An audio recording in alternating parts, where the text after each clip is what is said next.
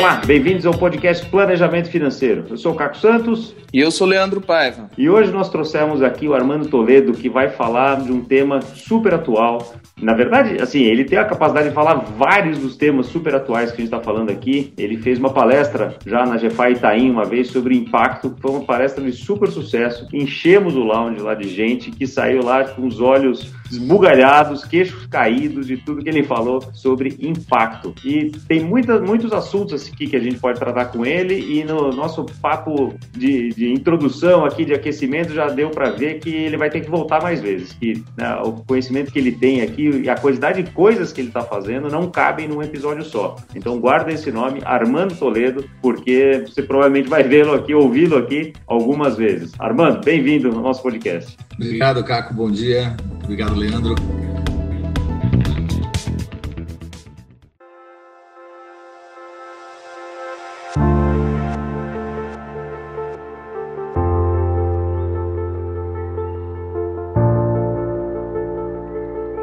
Deixa eu contar para vocês como é que esse assunto impacto veio parar na minha vida. Né? Por favor. Eu passei a maior parte da minha vida no mundo corporativo, na verdade, passei 30 anos no mundo corporativo, trabalhando basicamente em vendas e marketing, naquele modelo moedor de carne tradicional, né? Acorda, chega, vai para o escritório, trabalha o dia inteiro, volta para casa, resultado, resultado, trimestre, semestre, resultado anual e assim vai.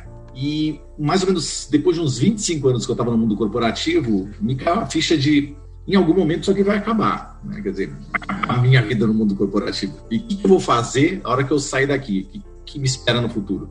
Aí comecei a falar, ouvi falar de conselho de empresa, que conselho de empresa era uma coisa interessante, então me aproximei do IBGC, né, Instituto Brasileiro de Governança Corporativa. Fui fazer um curso de formação de conselheiros para entender como é que era isso. Comecei a trabalhar no conselho de uma ONG chamada Labedu, para poder experimentar como é que era essa sensação de conselho. E todo ano eu participava do congresso anual do IBGC. Num dos congressos do IBGC, eu vi o Flávio Pripas apresentando o que era o Cubo, que tinha acabado de ser lançado, né? O Cubo do Itaú. Aí, startups, esse mundo novo, o que, será que é isso? Deixa eu começar a pulsar. Aí me aproximei do, do Cubo, do Google Campus, Inova Bra, fui parar na Endeavor, comecei a mentorizar uma startup pela Endeavor. E aí, no meio desse processo todo, tinha uma menina que trabalhava comigo na IBM e ela me disse: Olha, eu e uma amiga minha, nós estamos querendo criar uma empresa, um marketplace de produtos conscientes. Eu falei: Produto consciente? Como assim? O que é um produto consciente? E aí ferrou. Isso aí faz mais ou menos uns quatro anos que isso aconteceu eu comecei a. O que era esse tal desse produto consciente? De, por causa disso, eu fui descobrir o que era capitalismo consciente, que depois a gente vai falar um pouquinho mais com calma. Do capitalismo consciente, me aproximei do sistema B, virei multiplicador B, que é um programa que tem do sistema B para ajudar a divulgar mais. Comecei a cada vez entrar mais no assunto impacto, até que dois anos atrás eu deixei o mundo corporativo. E a hora que eu saí do mundo corporativo, eu falei: bom, agora, né? Posso fazer o que eu quiser da vida. O que, que eu vou fazer? Deixa eu ver melhor como é que funciona esse negócio de impacto. E aí comecei uma operação esponja. Né? Tudo quanto era evento, tudo quanto era qualquer coisa associada a impacto, comecei a me meter e comecei a, a fuçar. E o interessante é que, naquele momento, eu ainda não tinha muito claro para que lado que eu ia. Né? Ou seja, volto para o mundo corporativo, continuo aqui com impacto, vou de repente trabalhar como consultor, porque na minha vida corporativa eu tinha vendido consultoria, tinha comprado consultoria, mas nunca tinha dado consultoria, né? Que é uma coisa diferente. E aí, nesse processo, eu descobri uma formação chamada meta integral, que, que, é todo um conceito baseado na teoria integral de um cara chamado Ken Wilber, que tem diversos livros né, da, da tal da teoria integral. E me aproximei desse curso e fui fazer essa formação que dura um ano e meio. E nessa formação, a proposta é que você tinha 20% de metodologia de consultoria, 20% de metodologia de facilitação e 60% de autoconhecimento. Falei, legal, como tem, né? Facilitação e consultoria, aí vai ser bacana. Mal sabia eu que o bacana mesmo era os 60% do autoconhecimento que acaba tendo nesse processo todo. Né? E sem o autoconhecimento, o resto todo também não, não dá nem para fazer, né? Não dá nem para fazer. Mas aí comecei nesse processo, achei interessante, e no meio do caminho foi muito engraçado, porque entre módulos, né? Essa formação meta integral são cinco módulos de imersão que a gente participa, né? Naquele, por existir imersão, né? Antes da pandemia, mas eram módulos de imersão. E entre módulos você tem alguns conteúdos. De vez em quando a gente tem, tinha, né? Sei lá, uma reunião ou um desenvolvimento. E num desses, me perguntarem, fazendo check-in, né? Como é que você tá? E eu falei, Cara, eu tenho dias assim de semi-depressão com dias de extrema euforia. Porque para mim ainda não estava claro para que lado realmente eu queria No dia, você, você se aposentou da IBM? Como é que foi? O aposentar é uma palavra muito forte, né? Quer dizer, não, uma, uma hora você saiu da, você não, saiu exatamente. da IBM. Como que companhia... foi? Foi uma aposentadoria? É isso? Exatamente. Depois de 30 anos de companhia, a minha chefa me chamou e disse, cara, we love you, but you are unaffordable. Né? Não, não dá mais para continuar pagando, ficou inviável. Eu queria saber justamente isso aí. É, é, você está falando do autoconhecimento e tal. Uhum. Você foi dormir num dia, no dia seguinte você acordou, você não era mais o Armando da IBM, você era o Armando, só. Uhum. Só o Armando. O que, que, que, mudou nisso na sua vida, assim, de você... Um dia você, você podia ligar para quem você quisesse, você falou assim, ó, eu sou o Armando da IBM, qualquer porta se abria para você. No dia seguinte você falou Armando, Armando da onde? Não, só Armando. Olha, senta ali que daqui a duas horas eu penso se eu te atendo. Você Foi teve assim, essa, esse momento de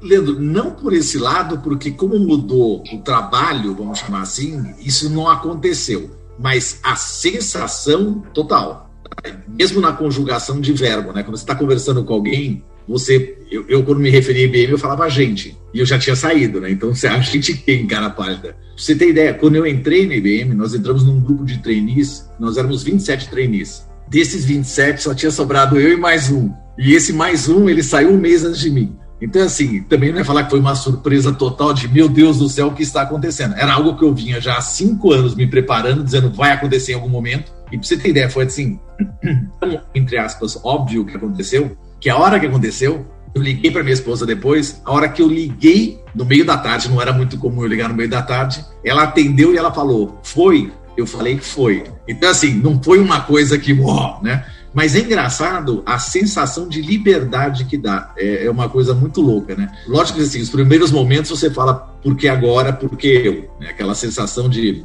putz, não acredito, né? Por que estão me tirando? Por que, que não me deixaram mais tempo? Eu ainda posso ajudar, eu posso fazer tanta coisa, não sei o quê. Mas sem exagero, não deve ter durado uma hora essa sensação, porque logo em seguida existia uma barreira monstruosa chamada fundo de garantia, né? Eu passei 30 anos trabalhando na mesma empresa com carreira executiva. Então, assim, todas as conversas que apareciam do que fazer, a conta não fechava, nunca fechava, porque não tinha lógica.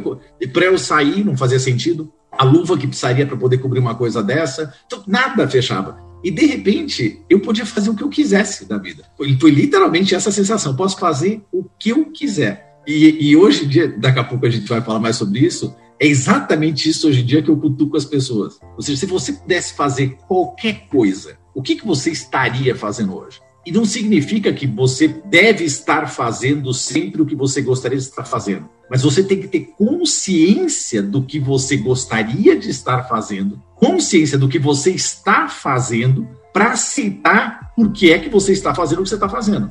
Você pega aquelas pessoas que falam assim, nossa, eu tenho. Não era meu caso, hein? Passei 30 anos bem felizes lá. Mas tem gente que fala, cara, eu não aguento mais onde eu tô. É um emprego horrível. Eu odeio meu chefe, eu odeio a empresa, mas eu tenho que trabalhar lá. Tem não, você optou por trabalhar lá. Não, não, não. É que eu preciso do dinheiro. Então, você tem um plano que você disse que para você era muito importante esse dinheiro porque era muito importante esse dinheiro com o skill que você tem nesse momento, você tem esse emprego e você decidiu então que você vai passar por esse processo nesse momento. Você vai não põe a culpa em alguém. Para ter esse emprego esse é... ganhar essa grana. Não adianta botar a culpa em alguém, dizer o destino me jogou aqui, o destino me faz trabalhar aqui. Não, não é o destino, né? Eu sempre digo pro pessoal que é assim, cara, a vida é, é descer um rio de caiaque. Subir o rio não dá, mas dá para remar o remar não significa que você vai para todo lugar que você quer. Tem hora que você vai puxar o remo para cá, a correnteza vem e já te, te puxou para outro lado. Mas pelo menos você tem a opção da remadinha. Então, assim, não, não vem com essa de é isso que sobrou para mim na vida. Não, não, não. Você tem que ter consciência do que você está fazendo, inclusive das escolhas ruins que você decidiu passar por aquele momento por causa do objetivo maior. Agora, inclusive, deixa a vida me levar. Inclusive, decidir, olhar para essas experiências que foram ruins e, ao invés de simplesmente ficar se lamentando por elas, aprender com o que elas trouxeram de, de ensinamentos, né? Exatamente. Que também é uma decisão, né? Isso tudo é o autoconhecimento que a gente estava falando aqui, né, Armando? Que está na base esse, de tudo. Esse ponto, cara, é outra história também muito interessante, né? Assim,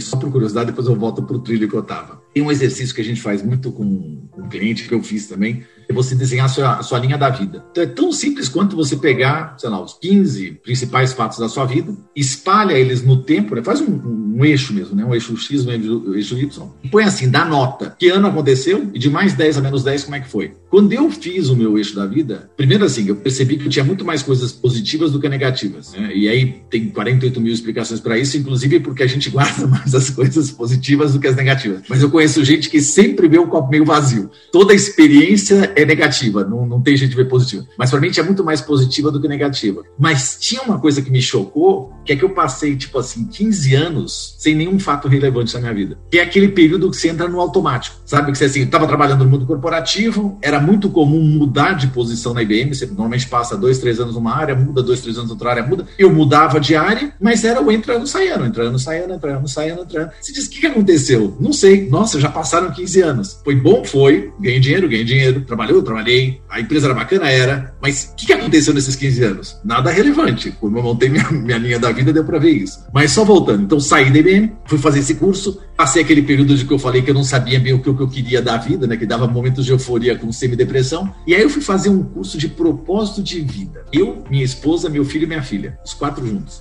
Foi muito um legal. curso de propósito de vida? Eu não, eu não conhecia isso, nunca tinha ouvido ah, falar. Então, a ideia é exatamente essa. A ideia é você pensar para que, se você pudesse fazer qualquer coisa, o que você gostaria de fazer. E aí, quando você começa a fazer esse curso, são dois dias, eu fiz junto com as crianças, né? Eu falo crianças, mas meus filhos têm 23 e 25 anos. Mas a gente fez sempre os exercícios separados para todo mundo poder ficar super à vontade. Porque realmente, o primeiro exercício começa você falando da sua relação com seu pai e com a sua mãe. Então, eles no grupo deles falavam o que eles quisessem falar, não precisava ficar fazendo, né, cerimônia, como é que eu vou falar isso na frente do meu pai. Mas quando eu fiz esse curso, é muito interessante que eu já estava com esse negócio de que impacto podia ser um caminho, talvez consultoria fosse um caminho, mas não estava tão claro o que eu queria fazer. Mas o mais interessante, não para mim, pelo menos, não foi só eu alinhar melhor que eu queria realmente trabalhar com impacto. Num certo momento do curso, próximo do final, você diz: ok, se é isso que você gostaria de fazer, por que é que você não faz? O que, que te impede de você ir nessa direção que você está dizendo que é o que você gostaria de fazer? Para mim, naquele momento, apareceram duas coisas. E aí não é fazer propaganda da GFI, vocês já vão entender como é que vai parar lá. Primeiro, apareceu que eu precisava fazer um plano. É aquela piada do cara que fala que, né, Deus me ajuda a ganhar na loteria, me ajuda a ganhar na loteria, e aí Deus fala, cara, compra o bilhete, pelo menos compra o bilhete, né? Então, assim, você quer ser consultor? Quero. Então, como é que se imagina que vai acontecer isso, né? Onde é que você gostaria de estar? Que skill que falta? O que você quer fazer? Com quem? Então, eu, pela primeira vez, eu fiz um plano que eu tenho até hoje, que eu vou simplesmente atualizando, e é fantástico como você vai dando checkmark mesmo, de falar, aconteceu, aconteceu, e assim vai. E o segundo ponto é que eu tinha que entender a minha situação financeira. Por que isso? Porque na vida corporativa é maravilhoso, né? Você tem uma vida executiva, eu e minha esposa, a gente não chuta muito pau da barraca de quanto a gente gasta, então a gente entrava todo mês um, um bom dinheiro no mundo corporativo e quanto você gasta? Não sei gasto. Mas quanto? Não sei. Só que a hora que você vai passar para o mundo de consultoria, onde você literalmente não sabe como vai ser o dia seguinte, você tem que ter pelo menos a consciência do que você está fazendo. E, e, eu achei muito interessante o trabalho que eu fiz na época, que aí que a gente. Eu conheci o Caco, né? minha esposa já conhecia o Caco, porque estudou com ele, mas eu não conhecia, porque a gente foi fazer um, um estudo de entender onde é que a gente estava, né? Quanto é que a gente gasta, quanto é que. Tudo. E parece óbvio, mas a gente não tinha a mais louca ideia de como é que funcionava isso. E aí foi interessante, porque aí que entra a tal da história do. Tem gente que chama de sincronicidade, tem gente que chama de fluxo, do que você quiser. Que a hora que eu enderecei esses dois pontos, a partir daí, isso foi em abril, daí em diante a coisa começou uma coisa atrás da outra. Eu, num primeiro momento, eu comecei a trabalhar como voluntário no ICE, o Instituto de Cidadania Empresarial, que é uma ONG que fomenta negócios de impacto. Né? que são negócios de impacto? São negócios que visam lucro, mas que têm como objetivo final causar um impacto social ou ambiental. Esse é o objetivo final. É diferente de uma empresa que tenta diminuir as externalidades que ela faz, que é outra história. Você, por exemplo, quando você pega uma Natura, por exemplo, o business da Natura não é resolver um problema social ambiental. O business da Natura é vender cosmético, perfume, etc, etc. Ela faz isso de uma forma mais decente possível, em alguns casos até tentando regenerar em vez de destruir. Mas o business dela é esse. Tem outros exemplos, por exemplo, a Vivenda. A Vivenda é uma empresa que faz reforma de casa popular. Esse é o business dela. Então ela existe para resolver um problema social e ela dá lucro. Não tem nada errado em dar lucro, tem nada errado em, lucro mesmo, não é que não, todo lucro tem que reverter. Não, não, não. Dá lucro. Tem um objetivo de ajudar o mundo e ela tem um objetivo de financeiramente ser sustentável e trazer resultado para os investidores. Bom, então comecei a trabalhar no ICE. Logo depois apareceu um projeto para eu fazer implementação de autogestão numa empresa, numa startup, como consultor. E esse é outro assunto também, né? Porque a hora que você começa a entrar nesse mundo de impacto e tudo mais, você começa a falar sobre nível de consciência. Quando você vai falar de nível de consciência, tem um, um livro que chama Reinventando as Organizações, de Frederic Laloux, ele fala, o prefácio do livro é Ken Wilber. Então o prefácio começa exatamente falando dos níveis de consciência e esse Frederic Laloux, ele fez na verdade uma pesquisa, não é um livro que ele fala eu acho que o mundo vai para cá, né? Ele entrevistou várias empresas e ele volta dizendo o seguinte, olha, as empresas que estão se destacando agora no mundo, elas têm três características comuns. A primeira é o conceito da integralidade, ou seja, as pessoas podem ser nas empresas quem, ela,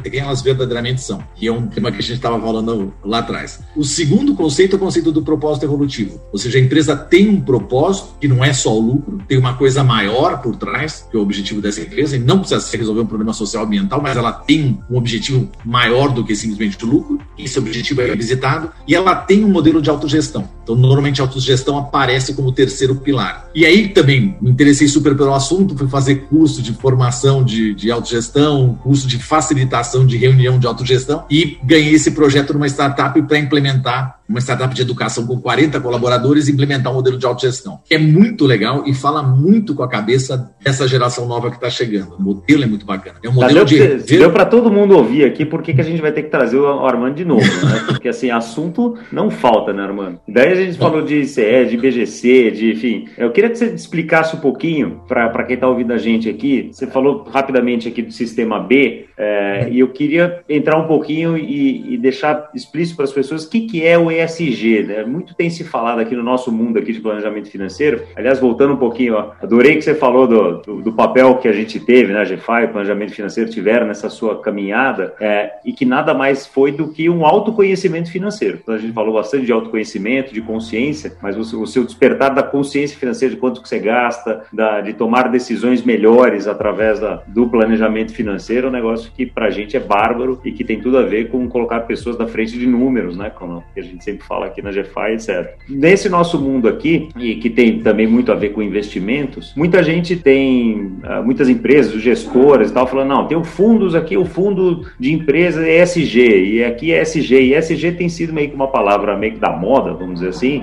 e que tem a ver com, com capitalismo consciente, que tem a ver com o sistema B, etc. Mas eu queria que você explicasse um pouquinho para a gente e para o nosso ouvinte o que, que é isso, o que, que é o ESG, como é que essas coisas estão interligadas, e, e daí, enfim, até sabendo o que, que é isso, depois eu vou fazer uma outra pergunta assim de, na prática, como que o investidor olha para isso. Antes do ESG vem o tal do Triple Bottom Line. Primeiro, eu não lembro que ano que, que é, começa o Triple Bottom Line, a questão da gente pesquisar depois, mas é bem antigo. Tipo assim, fácil, fácil, tem mais de 50 anos. E o conceito do Triple Bottom Line é que a empresa deveria, no momento que ela analisa o seu resultado, né, o seu balanço, não olhar só o financeiro, mas olhar também o balanço ambiental e o balanço social. A empresa deveria ter sustentabilidade nessas três áreas. O próprio termo sustentabilidade, ele inclui a parte financeira da empresa. Quando a gente fala que uma empresa é sustentável, a gente deveria estar olhando esses esse conceito todo do triple bottom line. O ESG, ele na verdade é uma variação disso, mas não é a mesma coisa. Porque o ESG, ele olha o environment, né, que é o, é o E, em português o pessoal chama de ASG, ambiental, social e governança. Ele olha o social e ele olha a governança, que normalmente no triple bottom line você não olha a governança. O triple bottom line, já diz o número, o nome, né? Você olha o bottom line, você olha embaixo, mas você não olha como é que você chegou lá. No ESG, você, você tem o G. Tem algumas frentes hoje em dia que até dizem que o certo deveria ser EESG, ESG para colocar o econômico também junto. Só por curiosidade, se você for fazer um assessment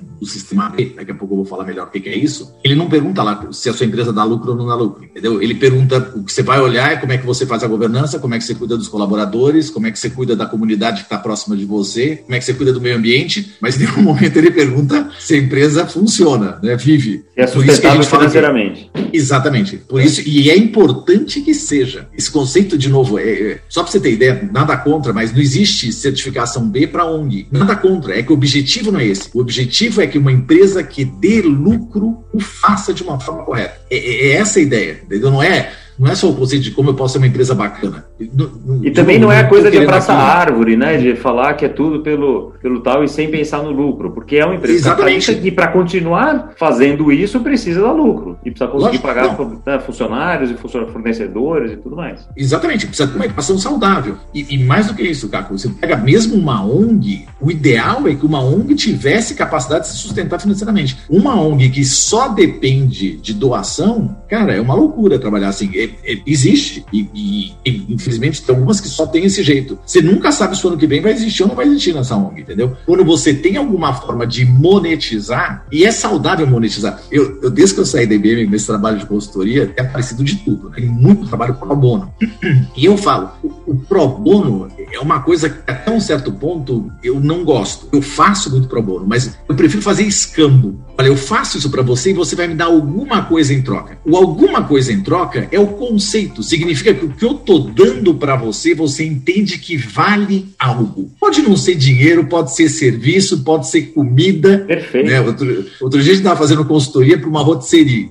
Foi é, escambo por comida. Não tem problema, mas é o conceito de dizer para a pessoa, a pessoa te mostrar que aquilo que você está fazendo, ela vê valor. Então, assim, eu não tenho nada. E que tem um custo para você fazer isso também. Né? Lógico. Não, tem um custo e tem um valor. O valor Sim. é, existe uma troca. Você queria trocar figurinha, né? Coisa que criança fazia. Cara, você não dá figurinha, você troca figurinha. Então você fala qual que você não tem, qual que eu tenho. Pô, essa aqui que você tem é muito difícil, eu vou te dar 10 dessa outra aqui que eu tenho. É o mesmo conceito, é você fazer um escampo, você dizer, essa coisa que eu tenho, eu quero, que você tem, eu quero ela para mim, e eu acho tão importante eu receber isso, e eu vejo o valor nisso que eu estou recebendo, que eu troco por algo que eu tenho. Seja dinheiro, seja metacapital, o que for moeda complementar é outro assunto também que também é muito bacana, que a gente também está começando a mexer com isso agora. E por causa disso, a gente começou a falar de moeda complementar por causa dos, dos, dos pro bono. Para com o pro bono. Vamos fazer meta moeda. Então, assim, aquela história do cafezinho. Eu compro, eu saio com o Leandro e pago um café pro Leandro. Então o Leandro está devendo um café. Ele não precisa pagar para mim esse café. De repente ele sai com você e ele fala, Caco, hoje eu vou te pagar o café porque eu estou devendo um café para Armando. E agora você, Caco, ficou com um crédito de café e eu estou com. Aliás, contrário, eu tenho um crédito de café e você tem devendo um café para alguém. E a gente vai acertando. E o conceito é esse. Então, por que não, em vez de pro bono, você fazer de alguma outra forma que permita essa troca? Mas daí a gente pode até expandir esse conceito aqui via blockchain, porque daí tem tudo a ver com a meta, o meta moeda aqui, sendo via blockchain e tudo mais. O Gustavo Cunha, que veio aqui já falar com a gente, falou bastante disso. Então, o SG é isso, a empresa, então, que atende A empresa vai olhar requisitos. o environmental, vai olhar o social, vai olhar o governance. E aí só fazer o link disso com o tal do sistema B, capitalismo consciente. O capitalismo consciente foi o primeiro que eu tomei contato, e ele, quando você lê o livro, quando você faz o curso, ele foca muito mais no conceito do que é uma empresa de capitalismo consciente. Então, é uma empresa que olha para os stakeholders, que tem uma liderança consciente, que tem um propósito, etc. E isso caracteriza. Mas eu senti um pouco de falta de, ok, entendi. Como é que eu sei se minha empresa está no caminho certo ou não está no caminho certo? Como é que eu, né? Eu entendi o conceito, legal. E agora, como é que eu aterrizo? Eles até lançaram um livro agora um pouco mais recente que, que aterriza um pouco mais os conceitos. Mas foi aí que eu conheci o sistema B e o que eu achei muito interessante no sistema B é que o sistema B ele tem um tal do BIA, que é o B Impact Assessment, né? avaliação de impacto B. O BIA é uma coisa aberta, existe em português, espanhol, não sei se tem francês, mas português, espanhol e inglês com certeza, e é grátis. Então você pode ir no site do, se você botar BIA, o B Impact Assessment da Google, você vai cair no site do, do sistema B que faz isso, você abre um usuário, começa a responder um questionário sobre sua empresa. Um questionário de perguntas é, múltipla escolha. Então não é assim, você faz uma redação ali para contar a historinha. É isso aqui, você faz ou não faz? Exemplo, você, coisas tão idiotas quanto. Você tem um plano de redução de energia na sua empresa? Sim ou não? É tão simples quanto isso. O, a preocupação desse plano de energia, todo mundo tem? Sim ou não? É, são perguntas simples para você checar, né? Perguntas fechadas, não é para devagar, é objetivo. Não, é, é, é, objetivo, e é loteria. Você vai preenchendo os quadrinhos lá. O que eu acho bem interessante, e eu falo para as pessoas, é assim: esquece se você vai buscar certificação ou não. Só para entender, a avaliação de impacto ela tem 200 pontos no total, e você precisa pelo menos de 80 pontos para poder ser certificado como uma empresa B, né? Você receber um selo B. Esquece o selo. Faz o assessment, pelo menos para você ter ideia que tipo de coisa você deveria estar olhando na sua sua vida. Da autoconhecimento. Sua de novo, é, autoconhecimento. É, exatamente. E esses, os pilares que ele tem lá dentro, são exatamente os pilares do ESG. Ou seja, você vai encontrar ali na parte ambiental tem uma série de perguntas, na parte social da comunidade onde a sua empresa está inserida tem um monte de perguntas, ah, sobre fornecedores tem um monte de perguntas, sobre pessoas, né, os seus colaboradores tem um monte de perguntas e sobre governança tem um monte de perguntas. Então você vai olhar todas essas dimensões do ESG para poder responder e para poder entender onde é que você está e aonde falta e o que, que você poderia fazer, como eu falei, para você poder criar um plano a partir daí. Isso que eu acho bacana de quando você me explicou da, da outra vez o sistema B, etc, e o assessment foi, foi isso, né? Você não só pode saber onde a sua empresa está, como você pode traçar um plano para chegar lá, né? Então, ah, tá bom, minha empresa está faltando pontos aqui nessa parte social, vamos dizer assim. Daí você tem como saber o que fazer para chegar lá nessa, nesse, você pode saber o caminho, né? Você pode entender exatamente onde que está pegando mais, né? O que está tá te puxando mais para baixo a pontuação, etc., para trabalhar nesses pontos específicos, né? Lógico pelo menos você poder ter um plano interno, esquece a certificação, mas você ter um plano interno, dizer que coisa você deveria estar tá olhando. Uhum. E, e, e, é o que você falou, é autoconhecimento, porque começa daí, que é pelo menos você ter consciência do que você está fazendo, o que você poderia fazer diferente. A gente vai voltar para aquela história de eu tenho um emprego ruim, né? Pelo menos ter a consciência do que você faz. Se você dizer, dane-se, eu resolvi que o meu negócio da minha empresa é ganhar dinheiro, e para ganhar dinheiro, a gente, se tiver que acabar com tudo, a gente vai acabar com tudo, mas faça de uma forma consciente. O mais grave é dizer, não, não tenho nem ideia, nem quero saber. Olha, e aí que eu te falo que as coisas todas se juntam, porque eu acho impossível a pessoa começar a olhar como dá para fazer diferente e não fazer diferente. Num dos, dos eventos que eu participei, dois anos atrás, o ICE tem um fórum que chama Fórum de Negócios Sociais, ou algo parecido com isso. É um fórum que acontece a cada dois anos do ICE. Eu vi uma apresentação, eu vou falar o nome da, do, da empresa, porque eu vi a apresentação, era pública e eu achei bom o exemplo. A Intercement. E tinha uma pessoa falando lá na frente sobre impacto, mas era uma pessoa da área de negócios, não era uma pessoa de sustentabilidade. E ele falou o seguinte: a gente faz um monte de coisa lá que dá impacto e dá dinheiro. Não é porque dá,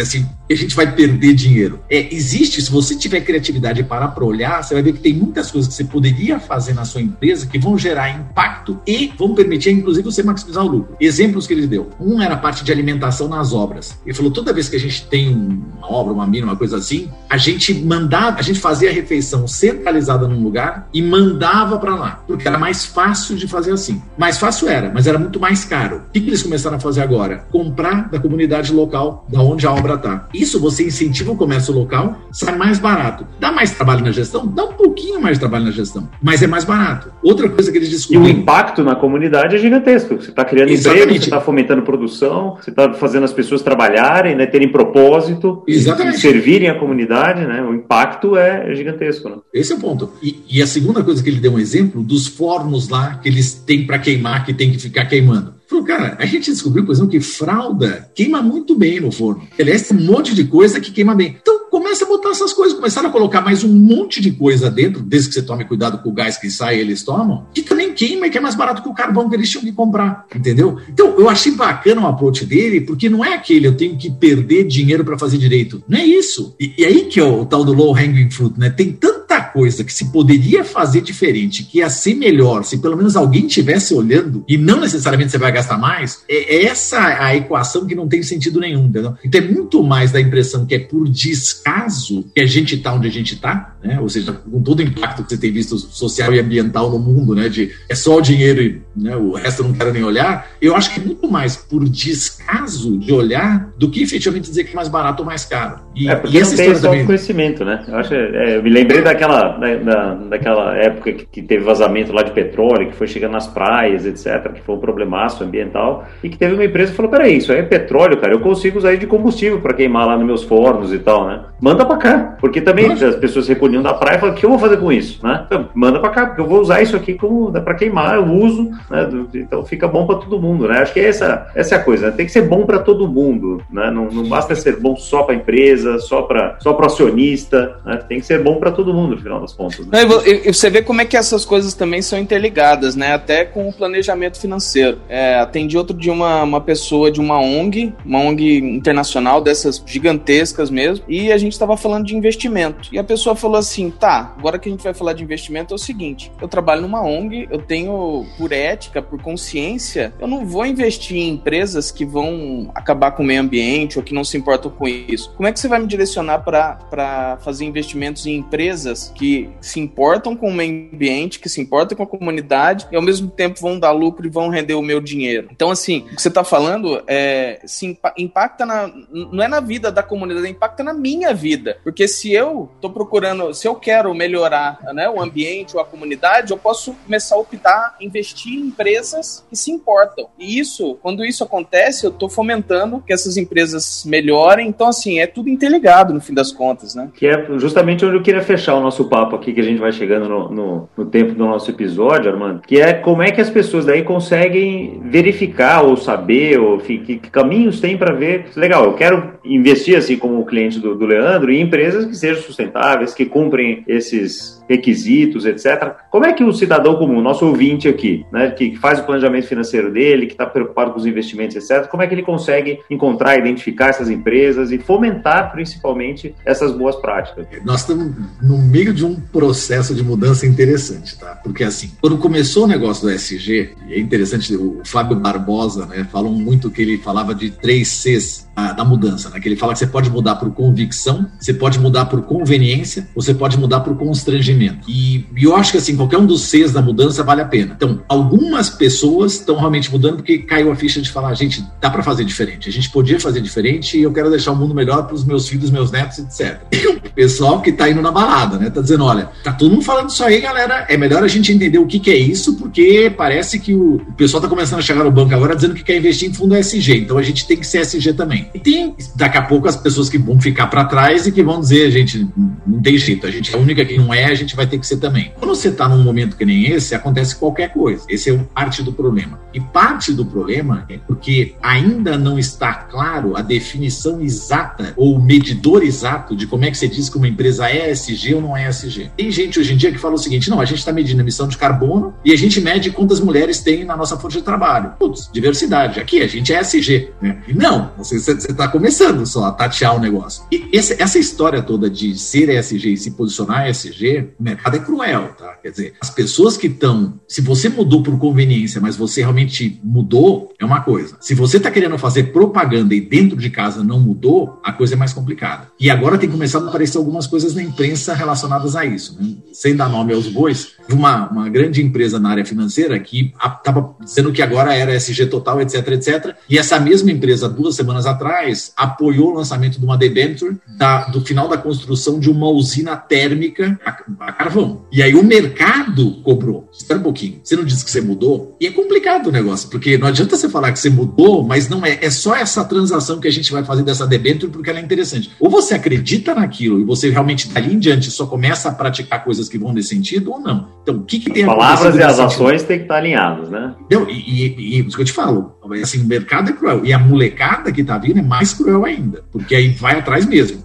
Eu, na minha época, eu brinco, quando eu me formei, o pessoal trabalhava na indústria de, de cigarro sem problema nenhum, né? Onde você trabalha? Não tinha problema nenhum trabalhar. Hoje em dia, a molecada é assim: o que, que a empresa faz? Para quem que ela faz? Por que, que ela faz? Como é que ela faz? Senão não vai. Então, que frentes estão vindo no negócio do ESG? A região do mundo que é mais avançada nesse conceito é a Europa. Então, a Europa está começando a definir alguns padrões do que, que seriam as medições de ESG, ou seja, quase que uma escala única para poder ir para esse lado. E as Big Four da consultoria também lançaram, sei lá, deve fazer umas quatro semanas ou três semanas, uma coisa assim, um documento onde elas também estão tentando organizar um pouco mais a coisa. Então, estão tentando trazer para uma definição mais estruturada que você possa comparar. Hoje em dia, pode ser, nesse prezado momento, que se você for num lugar que diz que tem um fundo SG, os critérios que eles usam para as empresas que estão lá não passem em outro lugar que também diz que tem um fundo SG. Entendeu? Ou pode ser até mais criterioso, mas enfim, mas não, não tem uma régua única ainda. Né? Exatamente. Então, assim, está muito por interpretação própria. Então, você pode, é assim, assumindo que todo mundo é sério, algo essa empresa que ele está chamando de fundo SG deve estar tá fazendo um pouquinho diferente do resto do portfólio dele. Mas você ainda não sabe dizer se realmente você está investindo em empresas que levam SG a sério ou não. Mas é o começo, tá? Ou seja, é um processo de transformação, de onde a gente estava para onde a gente está indo, entendeu? Quando mais gente pedir, é por isso que vem esse fenômeno. Mais gente começa a medir, mais gente começa a trazer a régua, mais gente começa a observar. Você vai começar a perguntar não só dizer no seu banco se tem um fundo SG, você vai perguntar que critérios vocês usam para dizer que uma empresa é SG aqui. E de repente você vai escutar o do outro banco e falar: Nossa, achei mais interessante os critérios que esse banco usa, eles falam mais com o que eu acredito do que esse outro banco. Porque tem várias dimensões dentro. Você pode falar: Nossa, esse aqui, sei lá, para mim ambiental pode ser mais importante do que social. Então eu gosto porque esse banco aqui ele trabalha mais com empresas que estão focando no meio ambiente e para mim é uma coisa mais importante. Então essa transparência vai ser muito importante. É, isso tudo é um processo, né? Eu me lembro quando você fez a, a palestra, que foi brilhante, por sinal, lá no, no, no, na GFI, lá no Itaim, uh, tinha uma das pessoas na plateia, um amigão meu, que tinha trabalhado já com crédito carbono, etc. E crédito carbono foi uma coisa que teve um momento e tal, e depois caiu um pouco, né? No, no esquecimento, e ficou uma coisa muito prática, e agora está voltando justamente com a coisa de blockchain, etc. É, tem, tem algumas empresas que estão se aproveitando disso de uma forma super interessante. E eu me lembro que esse, esse cara, quando viu a sua palestra, depois a gente ficou naquela cervejinha que a gente né, adorava fazer ali na GFI, né? Momentos que a gente fazia isso presencialmente. É, e ele falou: Puxa, esse papo do Armando é muito legal, mas eu já vivi isso aí, cara. E é uma coisa que não vai acontecer, porque eu já vi, já... e o cara tinha meio que quebrado a cara, vamos dizer assim, que tinha colocado um monte de ficha para fazer consultoria e tal, num momento que estava talvez anterior, né? A, errou, talvez tenha errado o timing ali, né? Para tentar fazer um monte de coisa. E eu olhei para ele e falei: Cara, eu acho que sim, eu entendo a sua, a sua frustração, eu entendo a sua seu ceticismo aqui do que o Armando tá falando, mas essas coisas são um processo, né? E as coisas não acontecem de uma hora para outra. É, vai sendo da tomada de consciência individual que vai levando para uma consciência coletiva, né? Que daí as pessoas vão vendo, puxa, isso aqui faz sentido, isso aqui não dá para ser assim. E daí os três Cs fazem toda. Né? Os primeiros são aqueles que têm convicção. Daí vão vindo os da conveniência e no final das contas, cara, não dá para eu só usar saquinho plástico do supermercado. Deixa eu levar um, né, numa, numa caixa que seja, é, deixa eu levar a minha própria caixa para o supermercado, minha própria sacola, etc. Porque né, tá, tá ficando chato. Só eu pegar sacolinha, né, plástica no supermercado. Então, esses processos todos de mudança eu acho são super interessantes. Eu sou bem otimista. E eu ouvindo a, a, quando eu vi a sua palestra e ouvindo você hoje aqui, eu sou muito otimista de que a gente está indo para um lugar melhor, porque essa tomada de consciência não tem outro caminho a não ser cuidar né, do, do ambiente, cuidar das pessoas, ter uma governança bem, bem bacana, entender que isso tudo dá lucro, né, que a empresa daí pode ser sustentável, com, com tudo isso. Então, eu sou, sou bastante otimista. queria enfim, fechar aqui, talvez, o nosso papo com isso aqui. Legal. Mais do que. Eu, eu sou super otimista, sempre fui super otimista, mas é muito interessante porque tem um artigo outro dia que o, o Bill Gates escreveu, onde ele compara o efeito da alteração do clima com o corona. E o que ele mostra, assim, se vocês acham que o momento que a gente está passando do corona é ruim, economicamente, socialmente, pela quantidade de mortos, pela quantidade de impacto, o, o, o, climate change é muito pior, muito pior. Só que nós, seres, humanos, a gente tem a tendência de só tratar o problema quando o problema chega. E ele diz o custo que a gente está tendo, por exemplo, no momento para segurar o, o, corona, né, principalmente quando estava bem amarrado tudo que nada abria, ele falou: se a gente tivesse esse custo todo, que a gente olha o que reduziu, a gente está emitindo menos CO2 nesse momento, sim, mas há um custo de redução altíssimo a gente pode fazer uma redução do CO2 muito mais tranquila, que vai sair muito mais barato para a economia, se a gente começar já. Mas se a gente não fizer nada, lá na frente vai dar a caca. E a hora que der a caca, vai sair muito mais caro arrumar, entendeu? Só que tem muita gente que fala, meu amigo, eu quero resolver o problema do trimestre. Eu não quero. Se a empresa vai existir, ou se o mundo vai existir ano que vem ou não, não sei. E uma charge outro dia que eu vi mostrava, né? A Terra completamente destruída e uma pessoa comentando por outra, você acredita que num certo momento chegou até dar superávit positivo no resultado financeiro das empresas? Assim, não é, não é só por aí, né? É muito curto prazo. Não é nem egoísmo você falar que não estou preocupado com o meu, não estou com o resto. Não, não, não. Você está você tá olhando para um prazo muito pequeno de anos que vai afetar você também. E se essa conscientização não acontecer com todo mundo, não, não, não vai resolver, entendeu? Mas como eu te falo, sou otimista, eu acho que cada vez tem mais gente falando disso, tem mais gente falando de ESG, tá pipocando notícia quase quase todo dia de SG, os principais bancos agora todos falando de SG. É, de, quem sabe, né? É, é um momento de transição que a gente estava esperando para ver.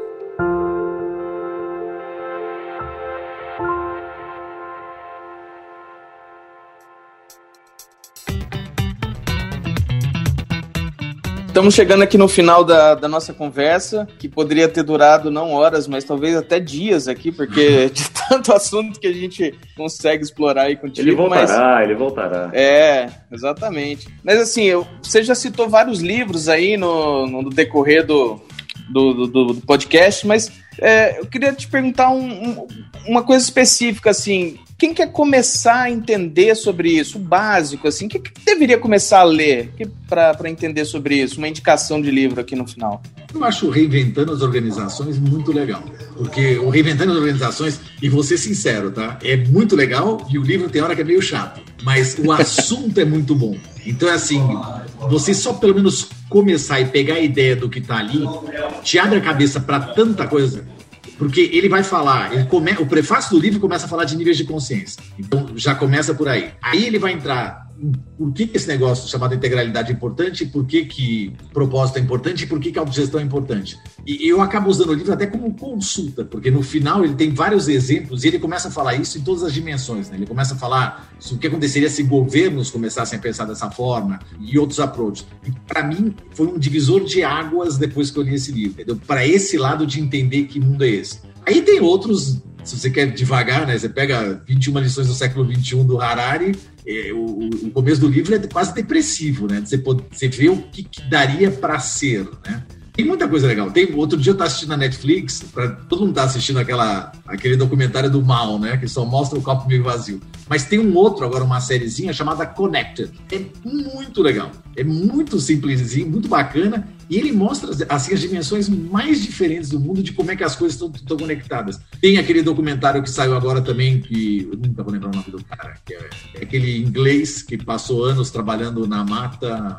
Não vou lembrar o nome dele. O nome dele é bem enrolado sobre o nome dele, mas é muito legal, porque ele mostra como era o mundo quando ele começou a olhar esse negócio de natureza e como é que é hoje em dia o, o que a gente tem disso. Então tem muita coisa legal para você começar, né? Vamos falar nessa operação esponja, de falar, deixa eu, eu ver. É, é, Netflix, quando você começa começa a assistir um desses com esse tema, ele já te oferece outro e outro e outro e aí vai. Tem muita coisa boa para assistir. Talvez eu acho que olhar Netflix e procurar coisas para esse assunto de ESG no Netflix pode ser o mais interessante, mais assim, entre aspas, divertido para aprender o assunto. É, e tem muita coisa lá sobre o planeta também, aquela aquele série do, do Will Smith, da BBC agora, então tem muita coisa legal. Excelente, Armando. Bom, é a primeira de muitas aqui, certamente. Pelo menos fica o convite para você voltar aqui. Tem, tem muito mais assunto aqui que a gente nem falou de Parsifal, nem falou de Xi, nem falou dos seus outros projetos, né, que eu sei que são muito legais também e que tem muita coisa bacana para gente, a gente olhar e falar aqui ainda. Então, obrigado pela tua presença, obrigado por ter iluminado a gente aqui nesse tema que é, que é tão, tão fascinante. E fica o convite para voltar à próxima e para você, ouvinte, para também curtir, contar para seus amigos, falar para eles, né, se inscreve aqui no, no nosso canal, né, coloca o sininho lá para você saber quando que tem os novos episódios, que cada semana a gente tem que trazer sempre um conteúdo bacana para você. Obrigado, Armando, obrigado, Leandro, e até a próxima.